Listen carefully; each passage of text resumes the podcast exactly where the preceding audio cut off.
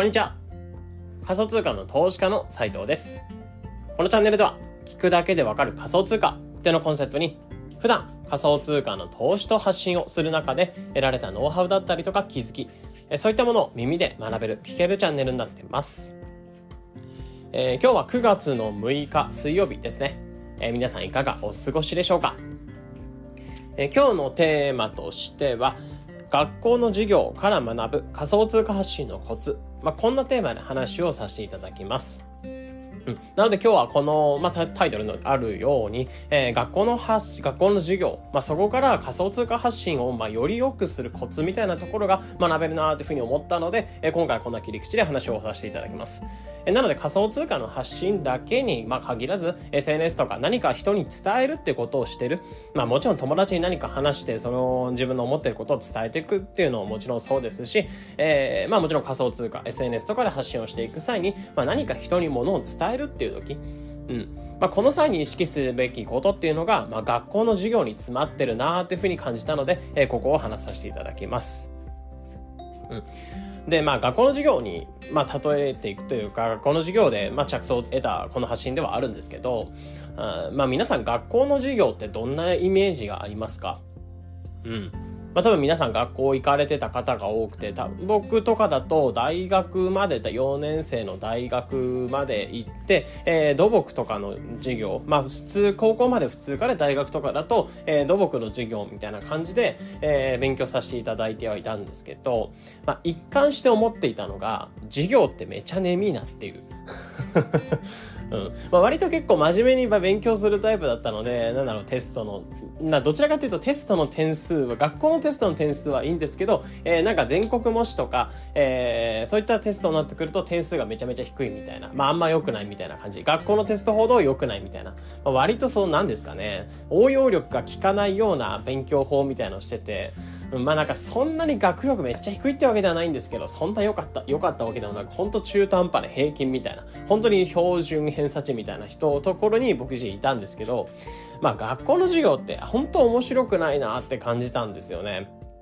うん、でもちろん好きな授業とかありましたし好きな先生とかいたので、えー、好きな先生ってそんななんかあのいかがわしいっていう感じじゃなく、えー、シンプルにこの人のこの先生の授業面白いなみたいな感じのことを思ったものはあったんですけどやっぱ基本的に大多数の授業っていうのが本当眠いなって感じたんですよね。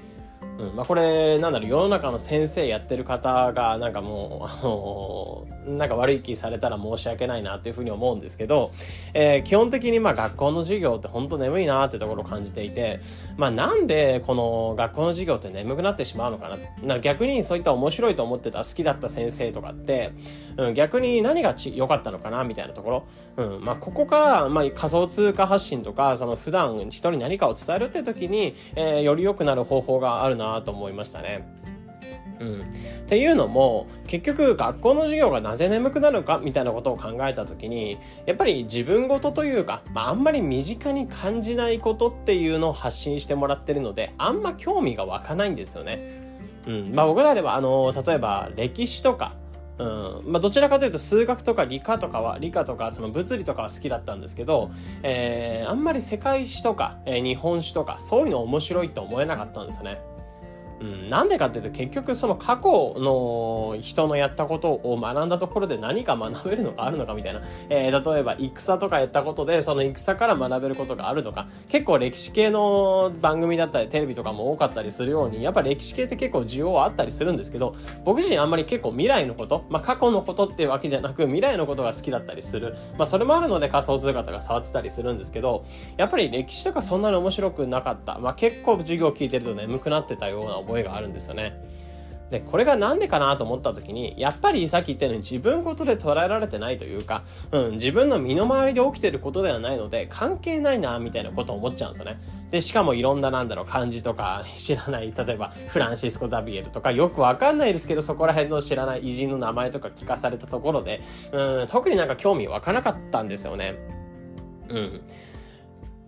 うん、本当にここを思うは、ここから思うことは、やっぱり自分ごと、まあ、いかにその自分ごとっていう、うんまあ、自分のことに関係あるっていうふうに思わせて話していく、伝えていく、まあ、こういった工夫っていうのが発信とか人と話していく際には重要かなと思っていて、まあ、いわば本当に学校の授業っていうのは結構眠くなる。じゃあなんでこれ眠くなるのかって考えた時に、自分ごとではない、えー、自分に関係ないことっていうふうに思う思うことを学んでたりするので眠くなる。まあ、だったら人に伝える、えー、面白い授業にしていくためであれば、その、その人、生徒たちが、え、自分ごとと捉えられるような発信、え、ちゃんと自分に関係あるんだっていうふうに思ってもらうような発信、え、ここら辺をなんしていくと、やっぱり仮想通貨発信とかっていうのは良くなるんじゃないかなと思ってますね。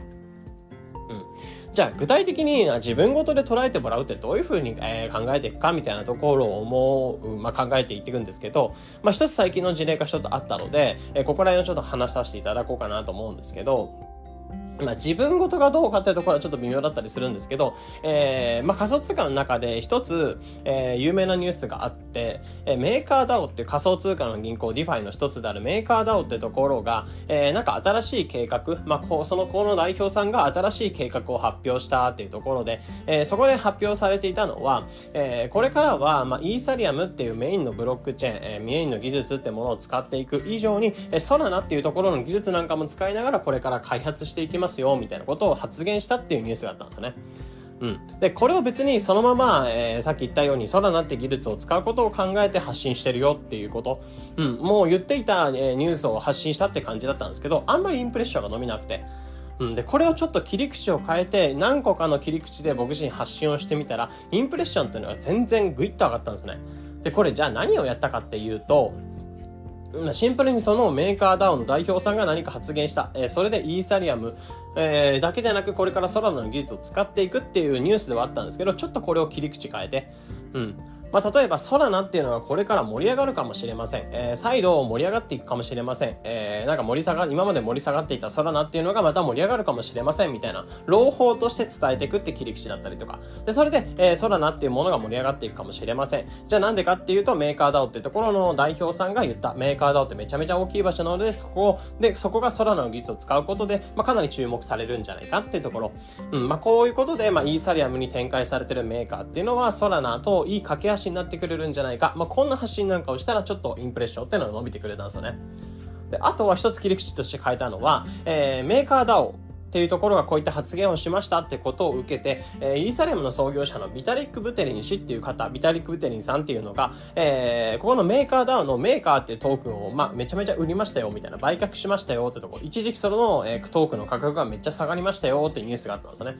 うん。で、これとちょっとつなげて考えてみて、えー、メーカーダウンの、まあ、言いたいことはそのメーカーダウンの代表さんが発言したことに対して周りがどう思ってるかってところを発信したかったんですけど、えそこで伝えたのは、えー、まあ、なんだろう、ドロドロの恋愛話っていうのが 仮想通貨界隈で起きてますみたいな、不穏なニュースが起きてますよみたいな切り口で話させていただきました。うん。で、ここで言ったのは、えー、結局、なんでそのビータレック・ブテリンさんっていうのはメーカーのか、なの、トークンっていうのを売ったのか、そんなに大量に売ったのかって思った時に、えー、結局メーカーってところは今までイーサリアムってところでたくさん動いていた。まあその一途で動いてたんですけど、これからソラナの技術を使っていきますっていう発言したことで、え、浮気したんじゃないか、え、浮気心が見えた。そこに対してビタリック・ブテリン氏が逆上して、え、メーカーって売ったんじゃないかみたいな。えー、こういった切り口でちょっとニュースを発信させていただいたら、こちらも先ほど話したソラナのニュースなんかよりも2倍ぐらいのインプレッションっていうのが取れたんですね。うん、まあ、こういった感じで結構ストーリー調だったりとか、えー、小説、まあ、自分がまるでその世界に溶け込んでるような感じで発信してあげることで、結構自分ごとでニュースっていうのを捉えていくことができたんですよね。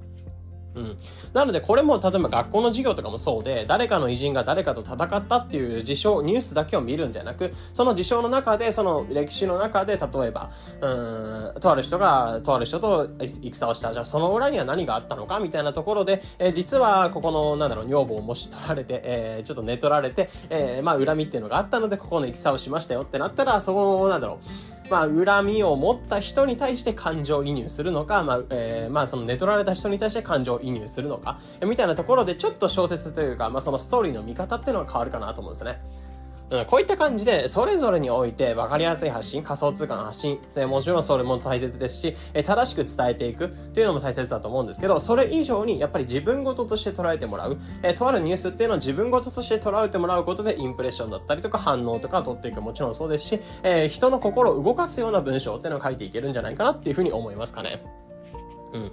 まあ、なので、学校の授業っていうのはめちゃめちゃめちゃ眠かったですよね、ってところから思うのは、えー、やっぱ結局これって自分事として捉えられてられてない、えー、そういった自分事に関係あるような、自分に関係あるようなストーリーとか発信っていうのをしていけることで、えー、より発信っていうのは良くなるんじゃないかなってところですね。えー、なので、そのためには、やっぱり、その人な、そのニュースだけを発信するんじゃなく、ニュースに、えー、感情移入させるような、えー、発信とか、まあ、捉え方というか、まあ、言葉の使い方、みたいなところを選びながら発信していきましょう、みたいなテーマで話をささせていただきました。。えー、なので、まあ、今回の内容として、まあ、人に何かを伝えていくってところですね。まあ、もちろん皆さん何かしら自分の思いとか考えとかニュースとか、えー、そういったものを伝えていくっていう立場に皆さんあると思いますし、えー、もちろん全く人と話さないっていう人だったらあれですけど、職場の人とか、えー、もちろんそうですね、SNS とかで発信をしていく際に何かに人伝えていくってことをやってる人って、まあ、皆さん本当に全国民ですね。全国民の方はちょっとここら辺の自分ごとで捉えさせてみるみたいなところ、まあ、意識していただければってところで話させていただいたので、ま、一つこちらの考え方みたいなところが参考になってくれれば幸いです。えー、このような形でこのチャンネルでは仮想通貨の投資と発信についてできるだけ分かりやすくお伝えしています。日々の情報収集やトレードにお役立てください。ということで本日の配信これで以上になります。それでは良い一日を。